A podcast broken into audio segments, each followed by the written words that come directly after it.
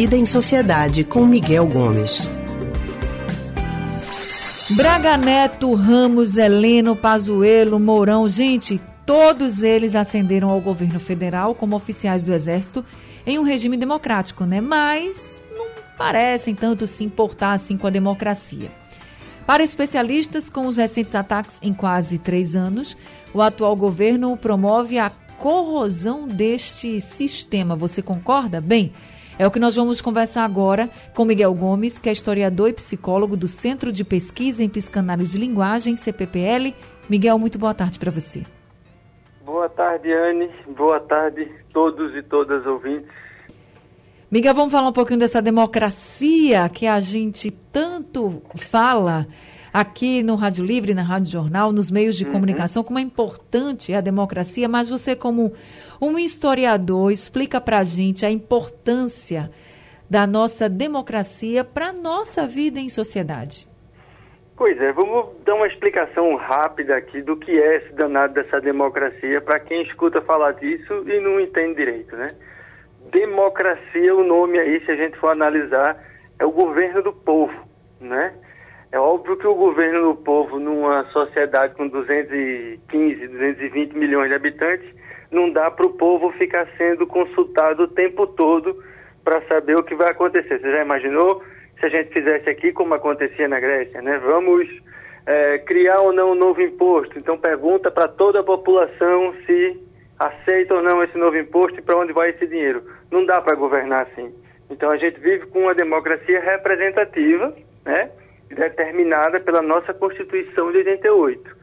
Então, o que é que acontece? A democracia é um regime né, de governo que a gente adotou a partir da, da redemocratização em 1988, com a Constituinte de 88, em que nós delegamos às pessoas que nós escolhemos nas eleições para que elas governem e executem aquilo que o Estado precisa fazer e o que o Estado precisa fazer também está determinado na Constituição. Ou seja, a democracia é o sistema de governo que vai legitimar quem vai fazer as coisas a partir do que a nossa Constituição define quem governa o Brasil, de fato, é a Constituição. Né? Os nossos governantes, eles vão fazer aquilo que a Constituição determina, aquilo que a Constituição define. Então, nosso sistema, né, o nosso governo, a gente diz, o Brasil é uma república né, democrática de direito. Né? Então, em que todos têm que obedecer ao que está escrito na Constituição do mais alto escalão da República, né, desde o presidente e seus filhos, até o mais humilde cidadão, todos têm que obedecer à Constituição. É verdade, a gente precisa ter um norte, né? E o norte é a nossa Constituição. Agora, para que as pessoas que estão nos ouvindo agora entendam também um pouquinho, porque a gente está falando disso, é diante de toda essa confusão do voto uhum. impresso o voto eletrônico, até porque a gente é até um exemplo para o mundo, né, Miguel, com relação uhum. a esse voto eletrônico, que é super organizado. A nossa eleição, ela, a gente tem um resultado muito rapidamente e há um receio muito grande dessa questão do voto impresso, para que a gente não tenha, inclusive, compra e venda de votos, entre outros problemas. Pois é, essa, essa nosso sistema de eleitoral é uma grande conquista. Tem uma das coisas que o Brasil fez bem feito foi o sistema de votação com urna eletrônica, que ao contrário do que se espalha por aí, é um sistema absolutamente seguro, auditável e com o voto impresso. Tudo isso que se diz que se tem que ter com o voto impresso, a urna eletrônica já tem. Né? A urna eletrônica, antes de começar a votação, é impresso os votos que tem dentro dela, ou seja, nenhum para provar que ela está vazia.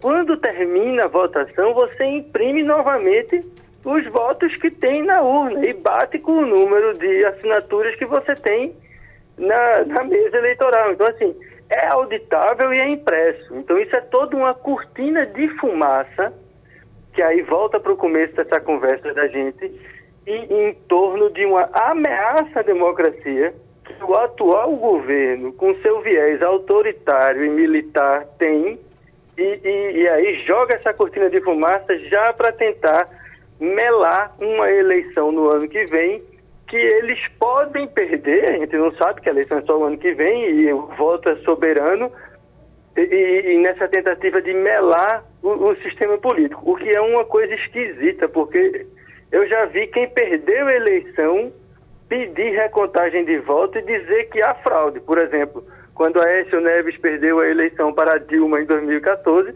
ele pediu auditoria dos votos porque ele não aceitou a derrota. Foi feita a auditoria, se confirmou a eleição de, da Dilma e o próprio Oeste depois reconheceu a derrota. Então, veja, o voto é auditável e é bem tranquilo. Um, eu não entendo como um candidato que se elege durante 30 anos dentro desse tipo de, de sistema eleitoral contesta justo quando ganha. Então, assim, é uma absoluta é, incongruência e uma cortina de fumaça nele cria uma situação para criar uma estabilidade que justifique um possível intervenção militar na eleição ou no sistema eleitoral. Que esse é um problema que a gente vem vivendo hoje, né, que foi o começo de nossa conversa aqui, com esse número imenso de generais dentro do, do executivo, que leva à implantação no governo de um modo de funcionamento baseado no sistema militar. E a hierarquia militar, a falta de transparência que existe dentro do Exército nas suas ações, porque é assim que funciona o Exército, não é compatível com o que deve acontecer dentro do governo, dentro dos ministérios, dentro do Executivo. Então, é esse conflito na forma de funcionar é que tem sido e vem sendo uma ameaça à democracia que a gente precisa estar atento para não permitir porque a democracia é um valor que nós escolhemos adotar e boa parte do mundo ocidental escolheu para governar o nosso país. É isso. E a gente tem muitos outros assuntos importantes e urgentes para serem discutidos. Por quê? Porque a eleição, gente, já está muito definida, a nossa eleição com voto eletrônico, ela é muito bem feita. Ainda bem que a nossa democracia, apesar de jovem, ela é forte, a gente não pode deixar essa democracia ficar frágil de forma alguma. Miguel, muito boa tarde para você. Obrigada por mais essa reflexão aqui no Rádio Livre. Eu que agradeço, Andy. Todo mundo se cuidando, porque é exatamente isso que você falou. Para não falar das coisas que precisam ser ditas e governadas, como comprar vacina, aplicar vacina, cuidar de botar comida no prato nas pessoas, se cria cortinas de fumaça para desviar o foco das pessoas. Aí vai falar de voto impresso, que é uma coisa que não tem nenhum cabimento. Então, na semana que vem, a gente volta aqui com mais um tema e todo mundo se cuidando e correndo para fazer o agendamento da sua vacina se chegou a sua hora. Se não chegou, ajude alguém que não tem acesso à internet a fazer. É isso mesmo, Miguel. Muito boa tarde. Obrigada. A gente acabou de conversar com Miguel Gomes, que é historiador e psicólogo do Centro de Pesquisa em Psicanálise e Linguagem, CPPL.